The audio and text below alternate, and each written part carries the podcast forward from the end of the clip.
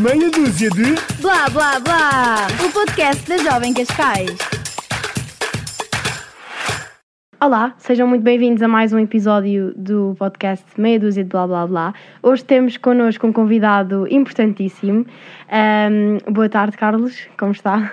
Ahm, então, hoje é o Dia da Europa, é dia 9 de maio, e portanto nós achámos que faria todo o sentido tê-lo aqui connosco.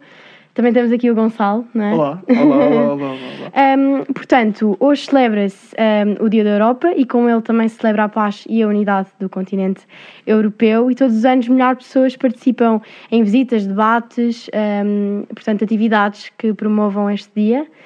E, e agora, Gonçalo, sei que tens aqui Bem, um eu facto acho que é um facto importantíssimo e desde já. Olá, Carlos. Olá. Ah, e desde já, acho que é um facto importantíssimo para os, para os jovens ah, que, que acho que vão ficar tão pasmados como eu, que é.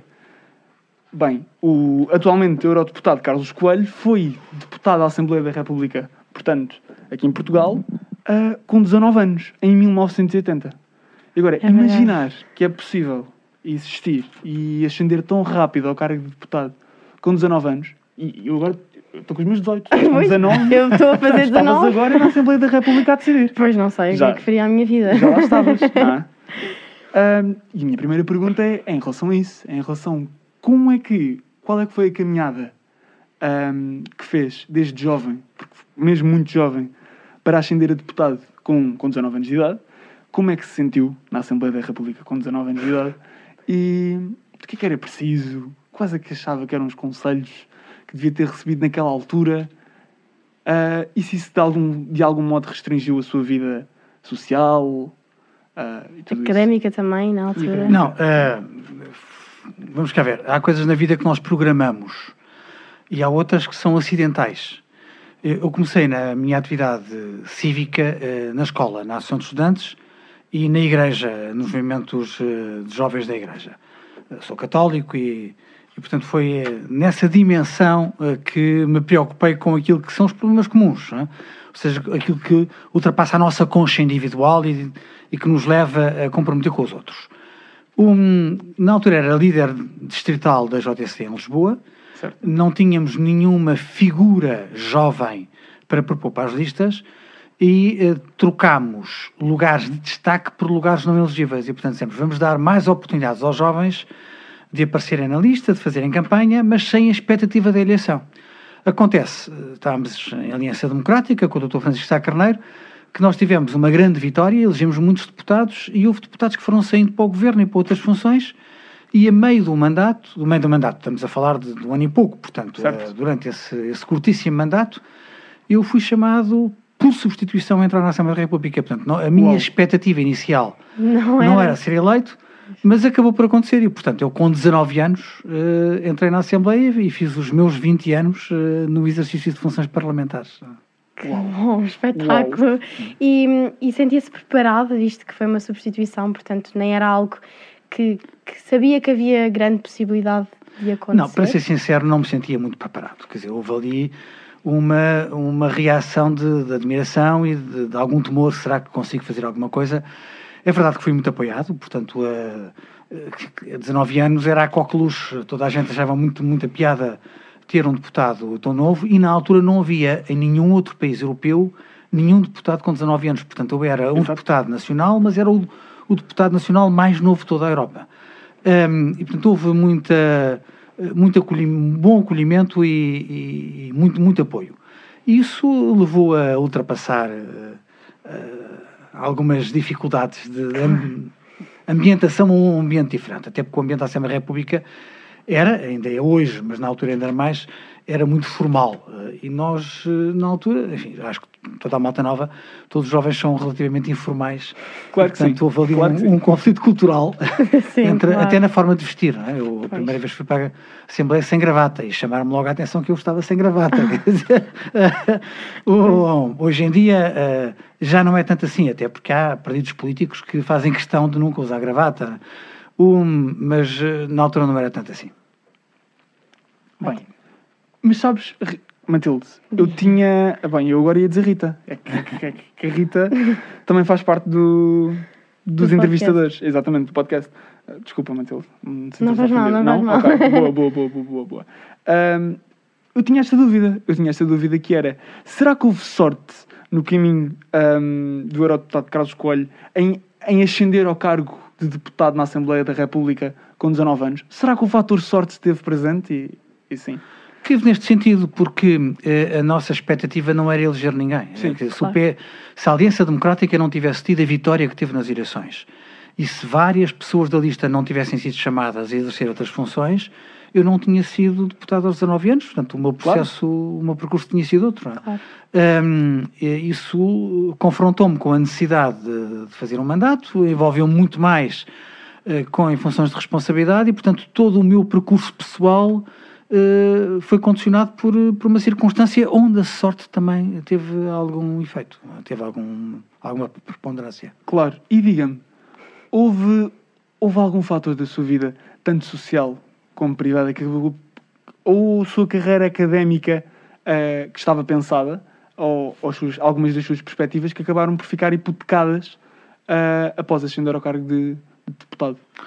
Não, quando nós começamos eh, na, na política com este grau de exigência, portanto, com a eleição eh, para deputado, eh, fica tudo prejudicado, não é? Quer Certo. a liberdade individual, o tempo de lazer, as conquistas pessoais no, no- no plano efetivo, mas também a vida académica. Eu tive que Claro. interromper os estudos na prática. Isso foi a parte menos simpática de um compromisso, se quisermos, mais profissional com a política. Pois, exato. Mas também, logo desde cedo, foi, foi comprometedor, porque começou na Associação de Estudantes da Escola, não é? Portanto, à partida já sabia que, que gostaria um dia de ascender a esse cargo, ou não. Ou, ou não fazia ideia quando começou esses projetos em mais novo. Não, sinceramente, eh, quando você se envolve num grupo de jovens na igreja e está na, na pastoral de juventude ou noutras, eh, noutras funções, quando é eleita para a direção da Ação de Estudantes, eu fui presidente da Ação de Estudantes da, da escola secundária onde, onde estudei, que era o Liceu Nacional de Queluz, que eu na altura morava lá. Hum, não há eh, grandes cálculos de que eu vou com isto chegar a ministro ou chegar a, a membro do governo ou chegar a, a deputado. Quer dizer, Claro. Eh, aquilo que nós queremos é, é- é realizar coisas, é, é construir soluções, é, é mobilizar pessoas, é, é falar com, eh, na escola com os professores, eh, na, na igreja com, os padres, é encontrar outras formas de nos organizarmos. Portanto, é realizarmos aquilo que são os nossos objetivos. A menos que sejamos muito calculistas e comecemos a pensar, eu estou aqui metido nestas funções cívicas Para- para daqui Para a que 20 um dia- anos Certo. ser membro do governo. Eu acho que a maior parte das pessoas não faz Não, esses não, cálculos não. de cabeça. não é? Eu também acho que não. Não, eu espero também que as pessoas que ascendem a tal cargo não sejam esse nível de Claro. calculismo e não utilizem para, para isso. Não, por acaso eu acho que posso dizer aqui, eu candidatei-me, eu estou no 12 segundo e candidatei-me à, à Associação de Estudantes como presidente, Ah, perdi, perdi. Oh. Infelizmente perdi. Pois. Pois, mas sabe que a vida, a vida é ganhar e perder. Claro que sim. E quando claro que perdemos, sim. quando perdemos, se não nos deixamos ir abaixo, aprendemos muito. Eh, Claro que sim. Porque nós só aprendemos com os nossos próprios erros. É verdade. Lidar. Fico Agora, relativamente ah, mais ao Dia da Europa, o que é que é para si ser europeu e o que é que acha que isto de ser europeu significa para os jovens? Bem, o- o- para os jovens vocês sabem melhor do que eu. Eh, eu acho que eh, acho que nós em Portugal, eh, para ser sincero, não nos sentimos europeus. Portanto, quando eh, nós nos levantamos, vamos à casa de banho e vemos a nossa imagem no espelho, as senhoras para pôr aquelas coisas que vocês põem, os homens para fazer a barba, um, não vemos refletida eh, a cara de um europeu ou de uma europeia. Eh, vemos um cidadão ou, um- ou uma cidadã eh, portuguesa ou portuguesa. Um, nós só sentimos que somos europeus quando estamos lá fora. Quando estamos na América, quando estamos na Ásia, se formos à China, ao Japão, ou à Indonésia, E aí, aí percebemos que somos europeus. Porque há, há coisas que nos aproximam dos espanhóis e dos franceses e dos alemães e de todos os outros que são diferentes da maneira como os americanos ou os, ou os asiáticos Claro. veem o mundo e a, e a cultura. Ahm, e, portanto, eu acho que nós nos sentimos mais europeus fora da Europa E na próprio- Europa nós sentimos portugueses. Hum, portanto, tenho esta, tenho esta sensação. Mas a pergunta importante não é essa. A pergunta importante, e sobretudo para vocês, para a malta da vossa idade, é o que é que vocês vão ter no futuro. E que futuro é que vocês podem ambicionar. E a pergunta séria, que não é de uma agenda demagógica, não é de um discurso populista, é dizer se vocês concebem ter melhor futuro, ter melhores perspectivas de, de riqueza, de realização pessoal, de qualidade de vida, fora da Europa ou dentro da Europa. Como é que Portugal seria se não tivesse fundos, se não tivesse o quadro jurídico, se não tivesse as oportunidades que a Europa abre? Eu, eh, sinceramente, olhando para trás, olhando para agora e olhando para as perspectivas que nós temos eh, até agora com os instrumentos de resiliência e com os ensinamentos da pandemia? Parece-me evidente que nós temos tudo a ganhar com a inserção na Europa. Sim. Seria uma loucura dizer vamos agora abandonar a Europa, como algumas pessoas acham que temos que bater com a porta da eh, e vamos vamos sair da Europa. O que é que nós vamos dizer aos jovens portugueses? Os milhares de projetos que, se- que são impulsionados e que são totalmente sustentados pela Comissão Europeia. Sim.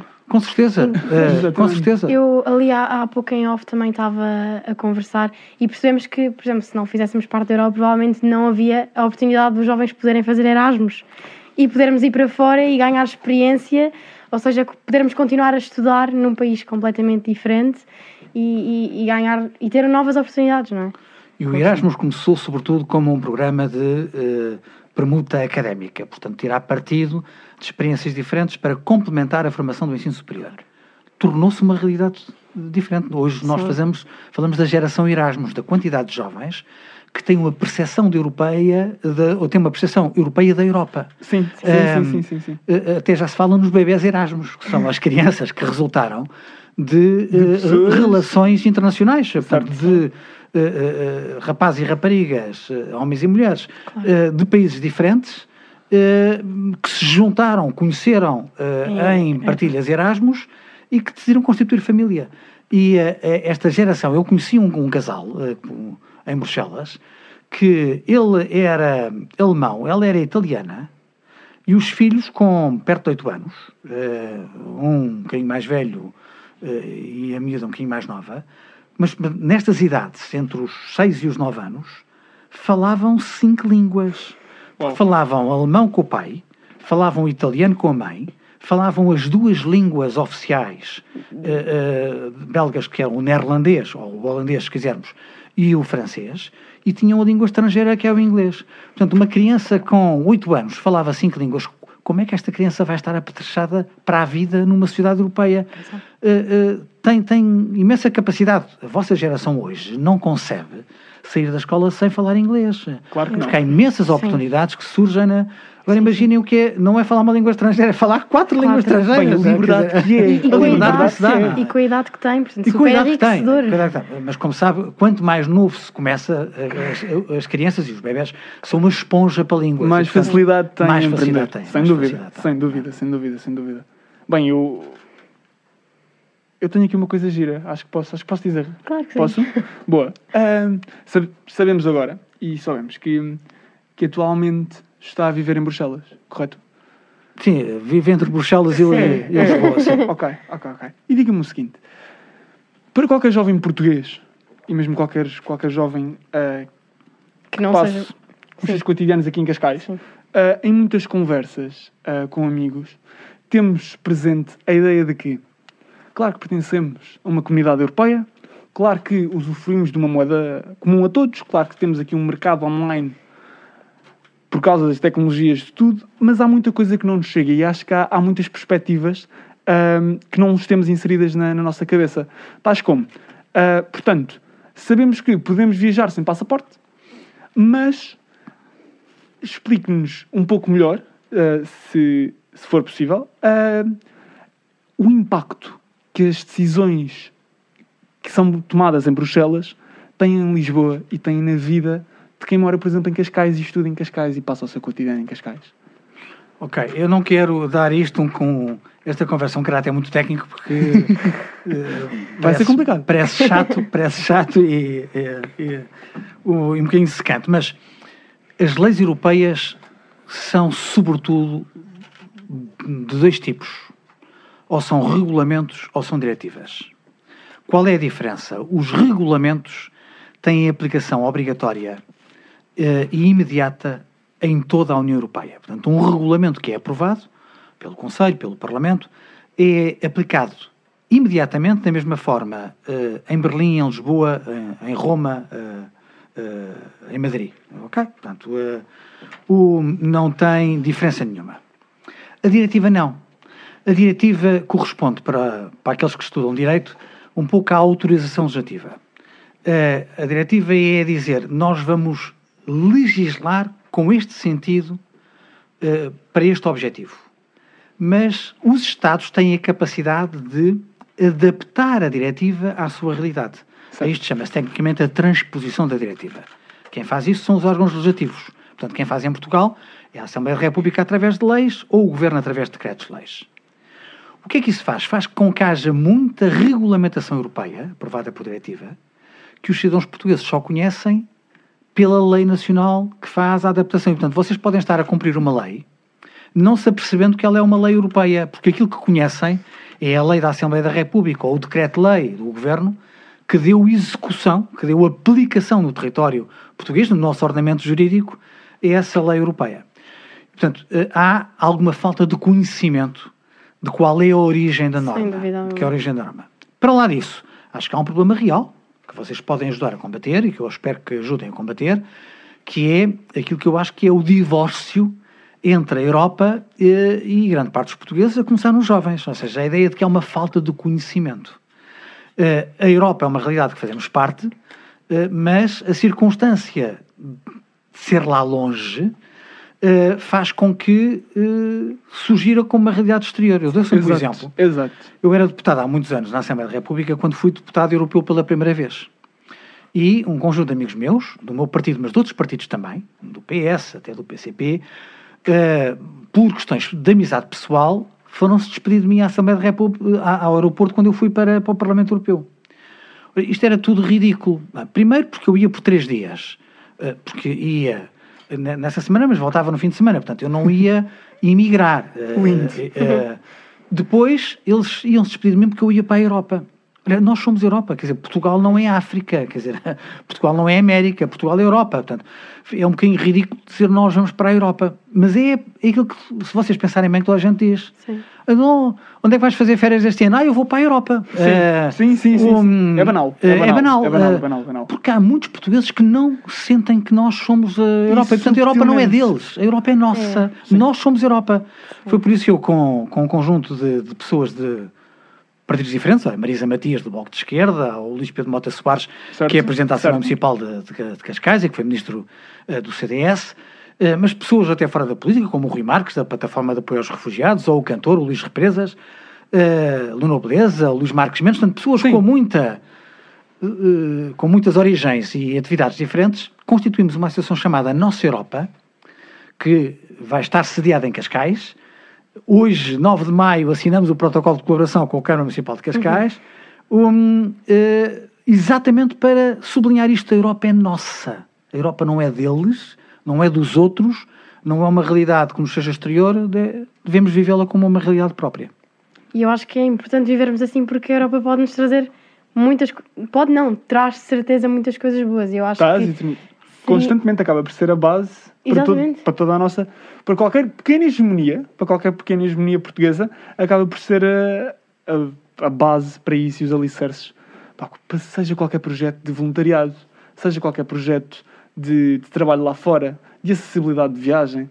E Sim, eu acho que seria super estranho pensarmos em nós sem estarmos incluídos. bem, imagina Na o preço Europa, da não é? roupa. Matilde, Imagina não vocês comprar. não têm a percepção, porque graças a Deus nasceram Pois, noutro é momento. Mas isso. A minha geração recorda-se de atravessar a fronteira para a Espanha, estarmos horas parados nas filas na alfândega. E quando regressávamos de Espanha, só podíamos trazer uma garrafa de gin Gordons e dois pacotes de caramelos, porque a partir daí pagávamos direitos alfandegários. Deus. E tínhamos que mostrar o passaporte. Eh, eh, portanto, a, a- a ideia de poder circular livremente, ehm, sem nada disto. Ah, e temos que cambiar moeda, porque tínhamos o escudo e eles Exato. tinham a peseta. Claro. é? Claro. Ehm, é é um mundo diferente. Portanto, a, a liberdade De movimento. de movimentos, a mobilidade que vocês têm, Não é, não é nada comparável, e ainda bem, eh, às restrições que a minha geração sofreu. Bem, repara, eu frequentei um campo de férias na República Checa por 10 dias, não levei passaporte, fui super bem recebido e todos com aquele sentimento, e isto, e isto sentiu-se quando temos várias nacionalidades diferentes e várias idades diferentes, e todos com o sentimento de somos todos europeus, há aqui uma união e há aqui uma química que logo, eh, que logo está por base. Isso é Portanto, ótimo. E também ter sentido. sim, sim, sim, sim. Portanto, eu acho que não só houve. Desculpa lá interrompê-lo, e a vossa geração tem uma vantagem, é não estar marcada com mais recordações. Sim. Porque a geração dos mais velhos Não há ferida muitas vezes têm, têm eh, eh, recordações da guerra e veem o outro país europeu como adversário. é? Claro. Uma ameaça, Os alemães claro. e os franceses como, como, como ameaça. Eh, e a vossa geração, que não tem as memórias penosas do, pass- dos pass- do passado mais sangrento da Europa, eh, eh, abraça o ideal europeu Sim. com muito mais generosidade Claro que e sim, com muito claro mais que sim, interesse. sim, claro que sim. sim. E nascemos a ser europeus já e a, e a pertencer a isso. Claro que sim. Portanto, eu acho que não só a comunidade europeia tem impacto em algo que é palpável, em algo que é técnico, em, não só em leis e não só em projetos, mas também na. Numa união. Exatamente, e toca é? mesmo na personalidade e, e muda muitas vezes a experiência de pessoas que viajam pela Europa. Sem dúvida alguma. Acho que foi o meu caso, eu, eu, eu senti isso, eu senti isso, eu senti isso. É Um, verdade. tive também o conhecimento que um, é. Não sei bem como é que é dizer isso, espero não dizer nada de mal, mas fundador, talvez, ah, ou hum, quem está hum, mais por trás da Faculdade hum, de, da Europa, certo?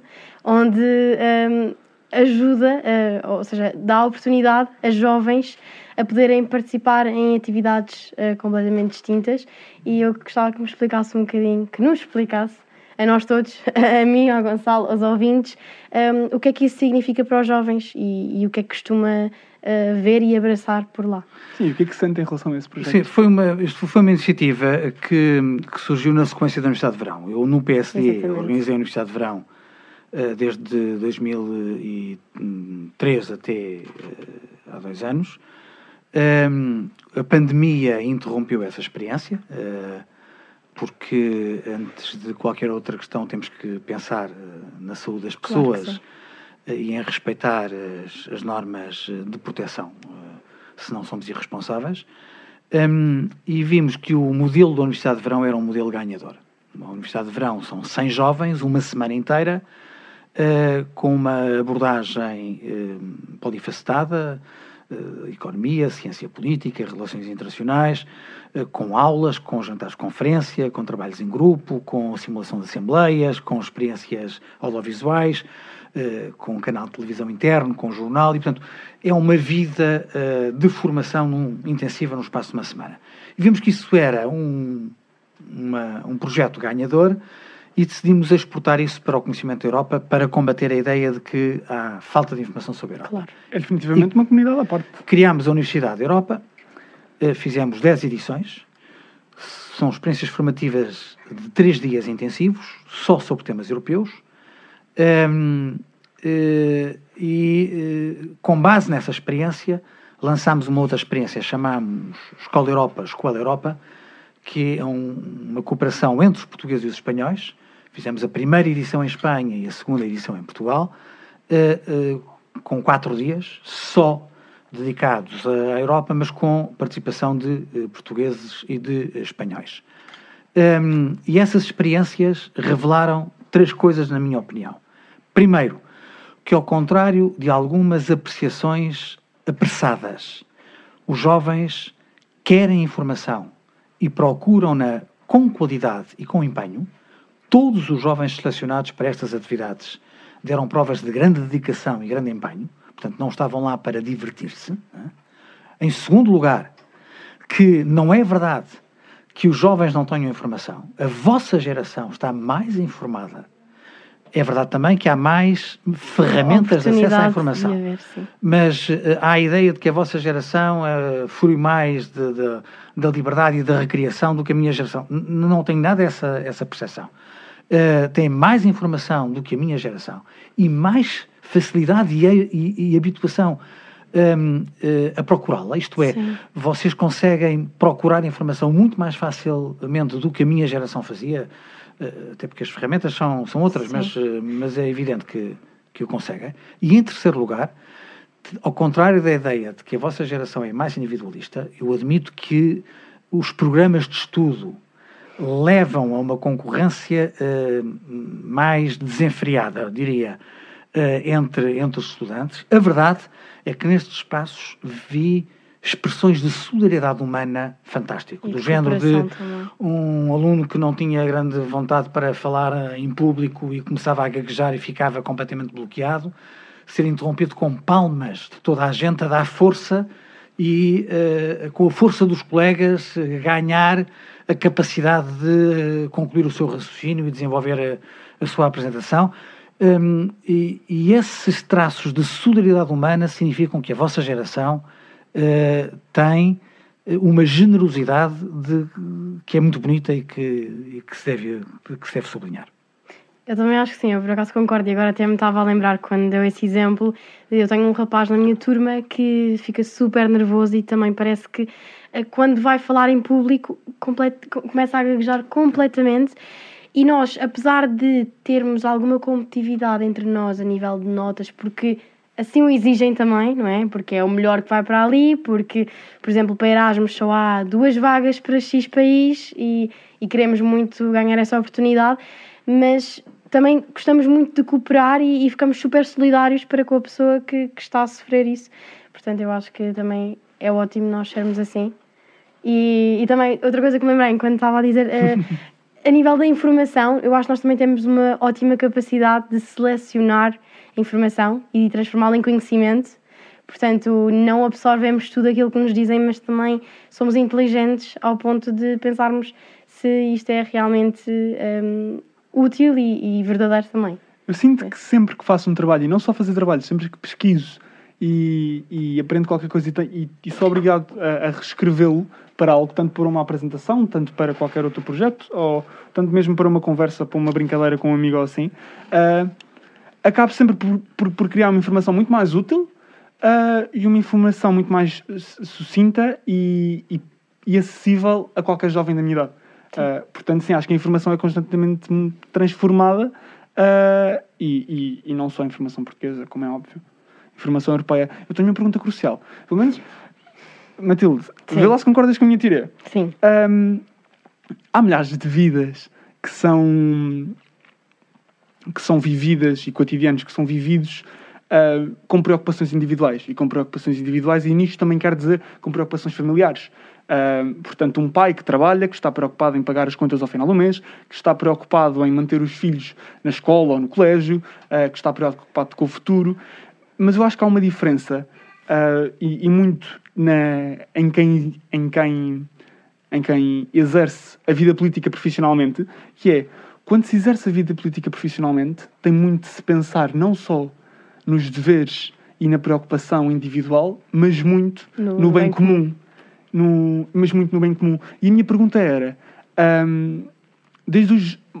Mesmo antes dos 19, mesmo na Associação de Estudantes, foi uma grande experiência para mim para isso. E, sempre, e as conversas eram sempre pelo bem comum. Claro. Ah, portanto, há tantos anos na vida política e exercer estas funções ah, profissionalmente, mesmo e com, e com prática e com resultados, como é que se sente e como é que é chegar a uma idade mais avançada do que os 18 ou 19 anos ah, e perceber que se olha para trás e passa-se uma vida inteira a pensar e a trabalhar profissionalmente no bem comum das pessoas e tentar melhorar a Europa?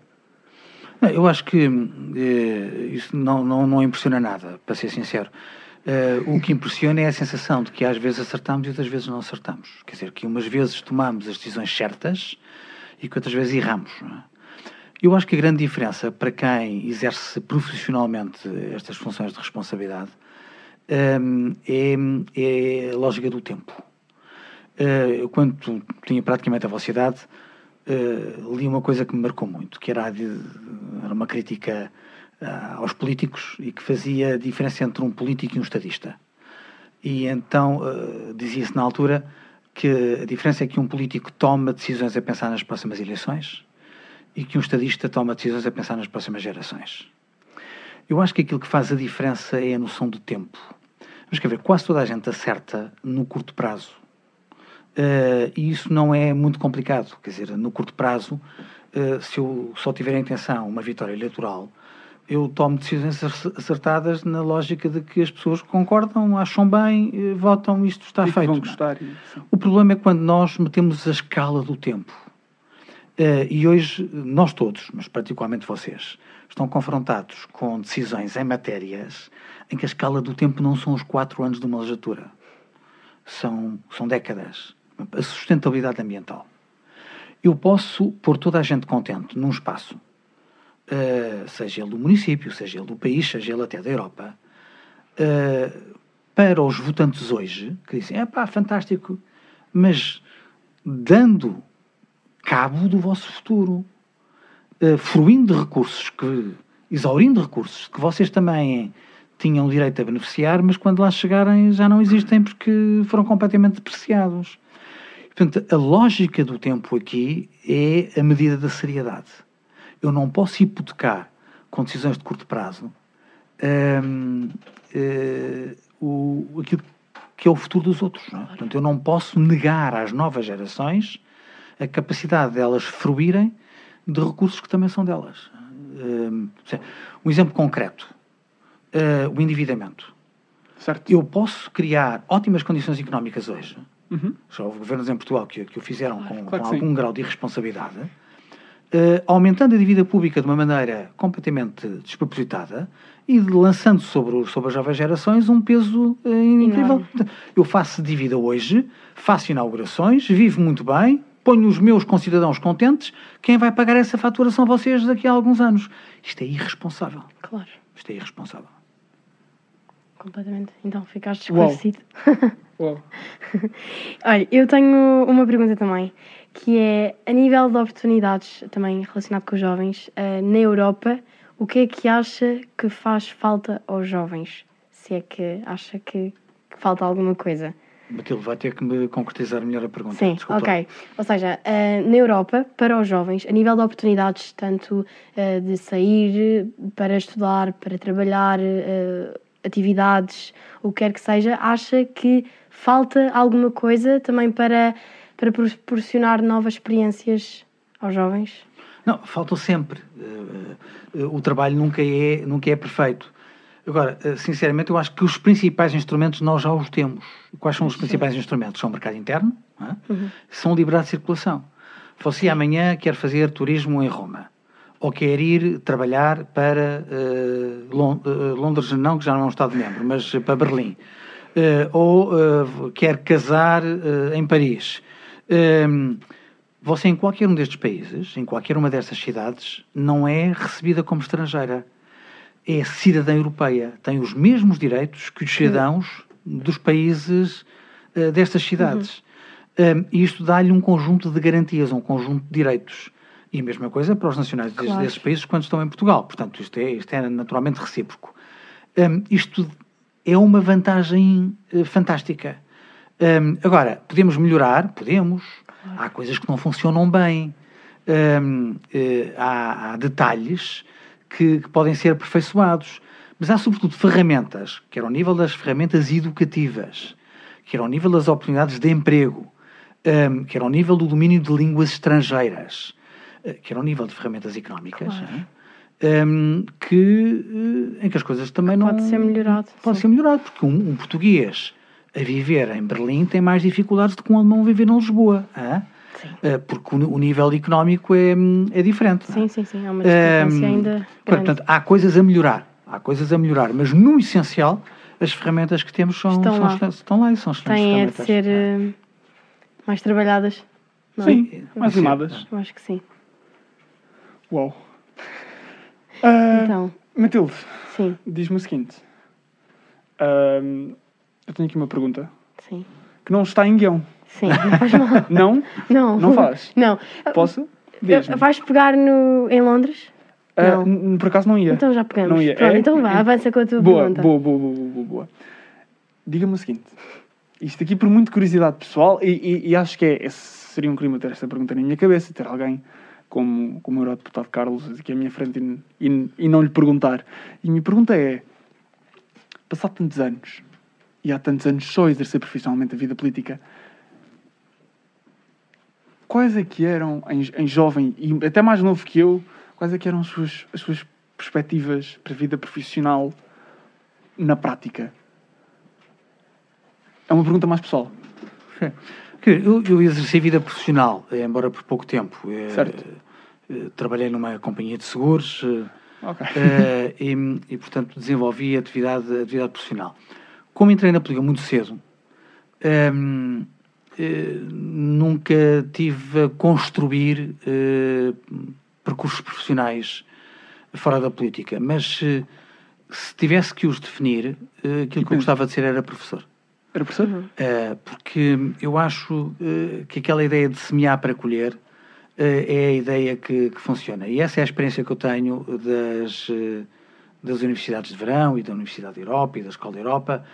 Um, é muito realizador nós partilharmos a experiência que temos e ajudarmos outros a crescerem. Nós podemos ser egoístas e dizer esta, esta, estas coisas que eu descobri ficam comigo ou podemos achar, não, eu vou partilhá-las e vou permitir que outros cresçam eh, e Comigo construam as suas experiências com, com o conhecimento daquilo que, de que eu beneficiei. E esta capacidade de transmitir experiências, eu acho que é verdadeiramente realizadora. Pois é. Mesmo muito. Eu acho que Obrigado. E obrigado por responder uma pergunta dessas um pouco pessoal. Eu acho que até hum, como professor que idealizava ser na altura, mas também hum, em toda a experiência que foi tendo e todo o longo currículo e, e- e ótimo currículo que tem, consegue passar essa mensagem. Ou, ou estou errada? Não. Bem, isso é uma apreciação para os outros. Ficaria. Não, não, É mas verdade. seria seria modesto eu estar a avaliar-me sobre esse Claro, ponto de vista. Não, claro, claro, que sim. Mas, sim. Matilde, acho que nós podíamos dar a nossa. Imagina, eu então, tenho ciência política, tenho ciência política, eu tenho ciência política, tenho história, eu acho o meu professor fabuloso, Sim. mas, mas agora acabámos aqui de abordar assuntos, ah, assuntos sérios e que acabam por ser muitas vezes matéria Sim, ah, sim, sim. em aulas e Super conteúdos. enriquecedores. E, e, portanto, estamos num podcast para jovens em que a linguagem é suposto ser, ser, ser meio básica e meio banal e meio comum. ah, e o senhor eurodeputado conseguiu explicar as coisas com uma clareza tal que eu percebi. Imagina, agora eu estou numa aula. Não, isso é imodéstia sua, isso é imodéstia sua. Isso é até sim. eu percebi da ideia de que precisaria de um registro mais básico, que não é verdade. Não, é não, claramente não. uma pessoa inteligente. Eu acho que também temos eh, cometido aqui algum pequeníssimo erro e só para deixar claro ehm, que pronto, que o Carlos Coelho é ex-eurodeputado e então pedimos desculpa, Sim, nós temos sim, estado sim, sempre sim, a tratar por eurodeputado. Toda a gente continua a tratar É, por não há problema, pois não. Quando, quando uma pessoa exerceu funções durante 20 anos, Pois. Exato. teve 20 anos em Bruxelas, isto É está. sempre. eh, É como. Em, em- em França, isto é a tradição. Diz que, eh, presidente, um dia, eh, presidente, a primeira vez que recebi um convite oficial, eh, enquanto eu eurodeputado do governo francês, tratavam por Monsieur le Ministre. Hum. E eu disse: Olha, é um, é um engano, eu sou deputado europeu, não sou ministro. Ah, sim, não, mas foi membro do governo de Portugal, portanto, para nós é Monsieur le Ministre. e pronto. Que engraçado. É, Uma tradição. vez É. para sempre. Ministro uma vez, ministro um dia, ministro a vida inteira. Não? é? Obrigado. Obrigado. Muito bom mesmo. Pronto, eu acho que a nível de perguntas que tínhamos idealizado, acho que temos tudo e, e ficámos super esclarecidos. Ah, ainda conseguimos obter ainda mais informação. Ah, eu tinha ainda uma, uma curiosidade que falou também em Londres e depois disse, pois, mas Londres já não faz parte.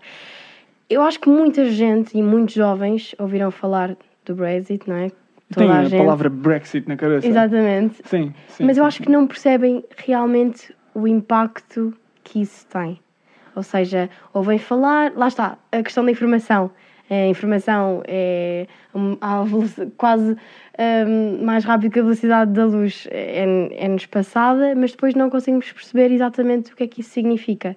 Será que nos podia ajudar a clarificar e, e Bem, para os nossos ouvintes também ficarem informados? Portanto, como sabem, Brexit significa eh, saída do Claro. Reino Unido. Não é? Eh, êxito de saída e Brexit de, de Grã-Bretanha.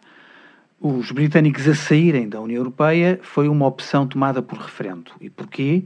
Porque houve uma controvérsia interna no Partido Conservador, na altura o Primeiro-Ministro era o David Cameron, e ele não quis gerir internamente essa polémica e disse: não, eh, nós vamos convocar um referendo e são, vão ser os britânicos a decidir.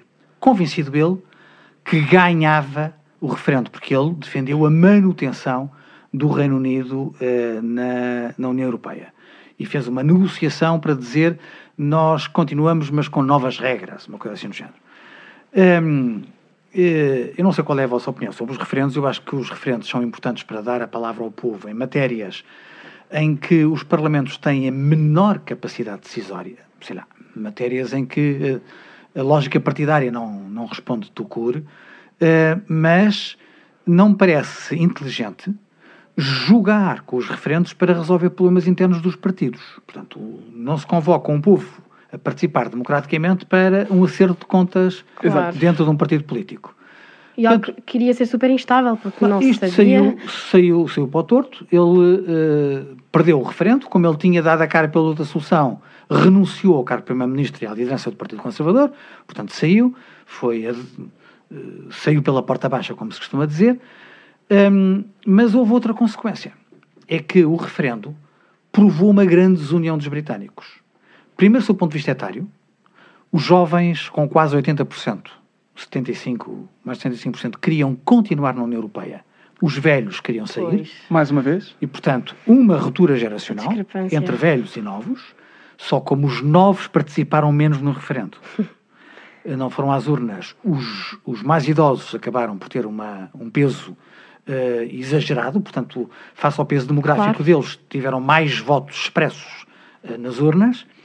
E eh, nas nações britânicas, a Irlanda do Norte e a Escócia, hum, eh, ganhou a manutenção da União Europeia, nas outras eh, regiões ganhou a saída.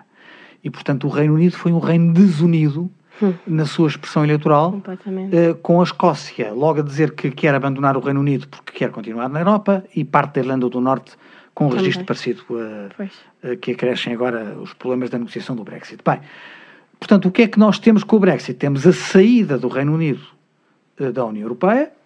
Isso, na minha opinião, é uma perda para a União, mas é uma perda para os britânicos. Já está Claro. a dar problemas com o, o trânsito de mercadorias, porque agora o Reino Unido não é um país comunitário, não há livre trânsito de mercadorias, é um país exterior.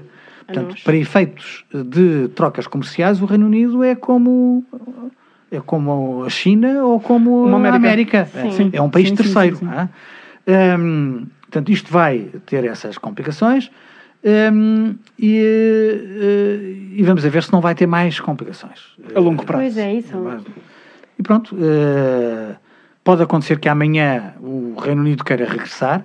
O problema é que se ganhou um grau de suspeição relativamente aos britânicos. Que isto não pode ser um entra e sai, não é? Eh, Em janeiro queremos sair, mas em fevereiro queremos Claro. entrar, e depois em março tornamos a querer sair, e depois em abril queremos entrar. Isto não pode ser assim. Alguma dizer, não. credibilidade. O zigue-zague não é? não funciona Claro. para a adesão a organizações internacionais. não é? Sim, sim, sim, sim. Eh, e vamos a ver, vamos a ver o que é que isto vai dar no futuro, mas para já acho que é uma perda para os dois lados. Uma perda para a Europa e uma perda para o Reino Unido. E obrigado por nos ter Sim, esclarecido. eu, eu, eu, queria- eu própria fiquei muito mais. fiquei ótimo. Sim, sim, sim, sim, eu percebi tudo. Eu percebi tudo. Isto vai ser debate agora com o meu pai no carro. Eh, eh, mas sim, não, mas o, o grande problema é que, imagine, em muitos assuntos e muita informação que chega e algo que é muito impactante, eh, as pessoas, como é tão falado, acabam por, hum, por se tornarem preguiçosas. E muitos jovens, e falo por mim, ah, e falo por mim, pelos meus amigos e, e pelas pessoas que convivo, que têm muito, por exemplo, o Brexit na cabeça, mas acabam por não ir pesquisar sobre o que é que é, sobre o que é que aconteceu. Acham que já sabem então- tudo, sim, como sim, é então- tão falado. Então é um tema que anda sempre aos gritos, entre aspas. ah, e, e, Sabe que as e palavras da moda, as palavras da moda também não ajudam, porque estas siglas, o Brexit, eh, na altura apareceu o Grexit, só que o Grexit não tinha nada a ver com a União Europeia, tinha a ver com eh, a possibilidade do, do- da Grécia ser expulsa do euro, eh, foi na altura da grande crise eh, financeira. Um, eh, o, o, o Tsipras, o primeiro-ministro grego, o Varoufakis, que tinha um discurso muito contra os alemães, e, portanto, nós estamos com palavras que parecem ter a mesma sonoridade, Brexit, Grexit, mas que representam coisas completamente, completamente diferentes. diferentes e com razões completamente diferentes. E, e, portanto, para quem não está muito dentro da, eh, da terminologia, deste léxico da moda, eh, também não ajuda, porque Claro. misturam-se conceitos que são completamente diferentes, Claro. mas eh, que parecem, parecem muito parecidos. não é? Claro. E não só pelo esclarecimento, obrigado pela, pela sua presença Sim, aqui. neste dia da Europa falámos Exatamente. tanto sobre conceitos super importantes e, Muito obrigado e pelo convite. Obrigada a nós. Foi e um acho que prazer. vai ser eh, muito enriquecedor, eu acho que já usei esta palavra hoje muitas vezes, para os nossos ouvintes e para partilharmos com os nossos amigos, porque tudo o que nós falámos hoje eh, são preocupações nossas e também curiosidades. Portanto, eu, eu tenho a certeza que as pessoas com quem eu convivo eh, gostarão de ouvir tanto quanto eu gostei. Claro, e, temos, e, É, é? e- e vamos aqui, e repara, Matilde, nós vamos aqui fabricar em conjunto com, com toda a gente que está agora associada, associada a este podcast, vamos aqui publicar em primeira mão as palavras de alguém tão importante e com uma vida, com tanto a dizer e com uma vida tão, Então, tão peculiar, acho que se pode dizer peculiar, porque, porque ser deputado aos 19, pronto, isto, isto vai ficar na cabeça para sempre, para sempre, para sempre. Imaginar-me a ser deputado é impensável. Eu de calções, por. Ah, por isso, sim, muito obrigado pela sua presença. Muito obrigado. Sim. E, e já sabem, vai estar disponível em Apple Podcasts e Spotify, Spotify. outras provavelmente também Sim, sim, sim. Não, acho que está em todas, mas não- Sim, nós, nós só dizemos estas esta. duas. Mas sim, mas SoundCloud e tudo o resto está, está disponível também. Obrigado mais uma vez. Esperamos muito E- que tenham gostado Exatamente. e vemos-nos no próximo episódio. Obrigada. Carlos, mais uma vez. Muito obrigado, eu.